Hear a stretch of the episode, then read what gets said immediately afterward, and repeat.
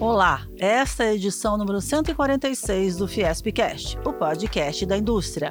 Nesta edição, você vai saber Ciclo de seminários, TCU Fiesp. O presidente da Fiesp afirma que para o bom funcionamento da economia, o Estado precisa ser eficiente.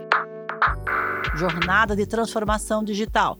Produtividade das micro, pequenas e médias empresas pode aumentar em pelo menos 20%. SESI São Paulo desenvolve equipamento para aluno com deficiência visual.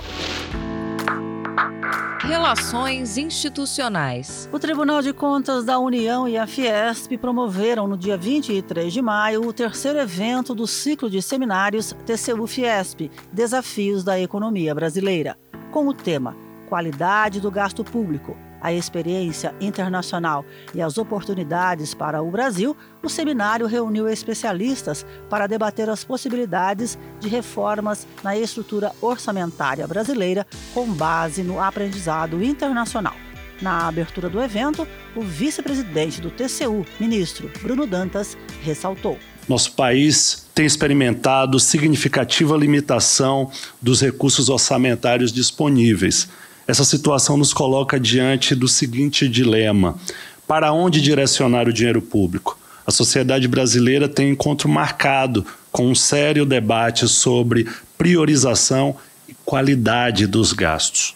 Um dos objetivos é, portanto, debater possibilidades de reformas que aperfeiçoem o nosso arcabouço orçamentário com vistas a alavancar o crescimento econômico e atender às demandas sociais do nosso país. O presidente da Fiesp, Josué Gomes da Silva, enfatizou que para o bom funcionamento da economia, o Estado não deve ser nem mínimo nem máximo. Mas sim um Estado necessário, um Estado eficiente é, nós entendemos que um dos componentes principais de uma boa política fiscal é o acompanhamento das políticas públicas, sua eficiência, seus resultados, de forma justamente a aumentar a qualidade do gasto público. Entendemos que sem o Estado como parceiro, como planejador no desenvolvimento econômico, um país como o Brasil dificilmente alcançará desenvolvimento econômico, que é crescimento com, obviamente, impacto social, para minimizar os grandes problemas sociais que o nosso país, ainda nesse bicentenário da independência, convive com eles. Para o economista sênior do Banco Mundial, Fabiano Cubano, a Suécia é um bom exemplo de experiência internacional que pode ser replicado no Brasil. O sistema deles é baseado em, em, em alguns pilares fundamentais. Um é, é estabelecimento de metas fiscais, então eles têm metas de superávit primário, eles têm âncoras para dívida pública, então eles têm um limite de dívida pública, eles têm um teto de despesas, então além desses, desses aspectos para as metas fiscais, eles também têm um arcabouço de gastos de médio prazo, e a partir desse arcabouço eles saem desenvolvendo o orçamento, o orçamento público deles. A íntegra do debate sobre a qualidade do gasto público está no canal da Fiesp no YouTube. Diz aí. Fiesp, Senai São Paulo e Sebrae São Paulo criaram a Jornada de Transformação Digital que pretende atender 40 mil empresas em quatro anos. No estado de São Paulo, 92% das indústrias são de micro, pequeno e médio porte. As indústrias que faturam até 8 milhões de reais por ano terão assessoria em estratégia e gestão sem nenhum custo. Importante ressaltar que a digitalização pode aumentar a produtividade da empresa em pelo menos 20%. Para o diretor regional do Senai São Paulo, Ricardo Terra, a digitalização é um desafio global. Ela, ela está posta eh, não só no Brasil, mas pelo mundo. Né? O mesmo desafio as empresas de, de médio e pequeno porte estão enfrentando na, nos países desenvolvidos, aí, como Alemanha, é, Suíça. A Fiesp e o Senai de São Paulo estão apresentando uma proposta bastante concreta. O que nós queremos com essa proposta é exatamente fazer com que esse Parque Industrial de São Paulo é, tenha esse benefício. Saiba tudo sobre o programa e faça sua inscrição no site jornadadigital.sp.senai.br. Educação. Arthur Lázaro de Godoy tem oito anos e está no terceiro ano do ensino fundamental do SESI de Santa Cruz do Rio Pardo.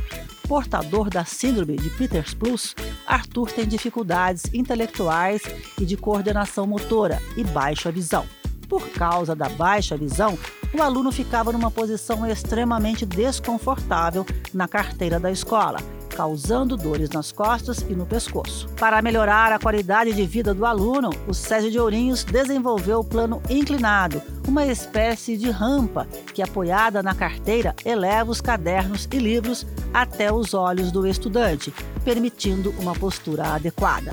O objeto foi feito pelo técnico de laboratório didático do FabLab do SESI de Ourinhos, Luiz Felipe Carvalho. Não precisei conhecer o Arthur. É, na verdade, a professora mandou alguns vídeos de como ele ficava para as atividades. Então, como as, as mesas aqui do SESI são, são padronizadas, eu pude utilizar as mesas da, das escola, da escola aqui de Ourinhos mesmo como referência e montei um plano para ele. Se serve para ele, também vai servir para outros alunos que também têm o mesmo modelo. A professora Laís de Oliveira conta que o Arthur está muito mais motivado com o plano inclinado.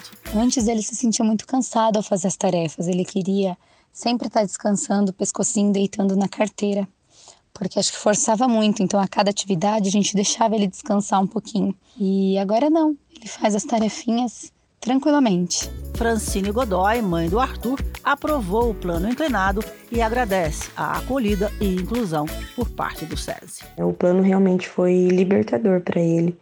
É, as atividades estão rendendo bem mais, é, ele consegue ver o que ele está fazendo, né? E também hoje a gente já não corre mais o risco dele ter algum probleminha na coluna, né, por ter que ficar inclinado. Tenho muito orgulho também do Arthur, ele é um menino extremamente esforçado mesmo com a baixa visão, com todas as dificuldades, ele está sempre tentando fazer o melhor que ele pode. E no tempinho dele, tudo está acontecendo. Eu só tenho que agradecer mesmo. O Arthur também recebeu do SESI São Paulo o Orcan, dispositivo que, acoplado à armação dos óculos, faz o escaneamento e transforma textos de qualquer superfície em áudio, além de reconhecer rostos e produtos. Saúde. Está na hora de deixar a sua carteirinha de vacinação em dia. A Fiesp, em parceria com a Prefeitura de São Paulo, realiza nos dias 8, 9 e 10 de junho mais uma campanha de vacinação na calçada da Fiesp, em frente à estação Trianon Masp do metrô, das 8h30 ao meio-dia e meia. A parceria que começou em setembro de 2021 já fez de janeiro até maio de 2022 2.704 atendimentos e aplicou 3.708 doses. As pessoas têm à disposição gratuitamente imunizantes contra a gripe, hepatite B, dose de reforço da Covid-19, sarampo, cachumba e rubéola, difteria e tétano. O neurocirurgião Siddhartha Zuanon coordenador médico do Espaço Saúde SESI São Paulo, Senai São Paulo e Fiesp, relata as dúvidas mais recorrentes de quem quer se vacinar. Se a minha carteirinha de vacinação está em dia. A segunda, posso tomar a vacina? É, uma outra que se pergunta, é, a minha idade, já consigo tomar a quarta dose? Não tenho carteirinha, posso tomar vacina? Pode, lógico, você traz, você conversa. Os nossos operadores, eles possuem um acesso aos bancos de dados e você vai receber sua orientação e vai receber uma nova carteirinha. Cultura.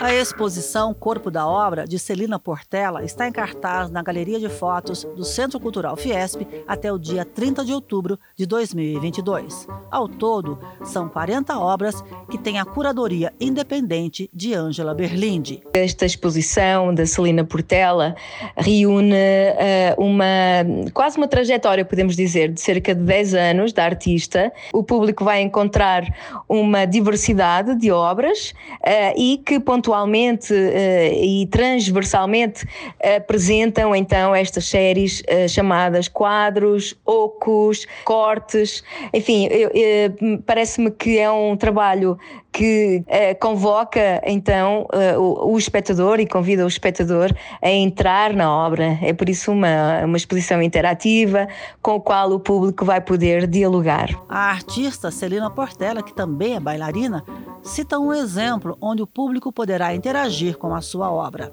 Tem uma obra também que se chama Dois Pesos e Duas Medidas, onde existem duas fotos conectadas por uma por uma corda que passa por roldanas e você pode mexer, é, o espectador pode mexer nos quadros. Isso seria diretamente uma participação, né? Ele ali interagindo com a obra. Venha conhecer a exposição Corpo da Obra, de quarta a domingo, das 10 da manhã às 8 da noite. É de graça.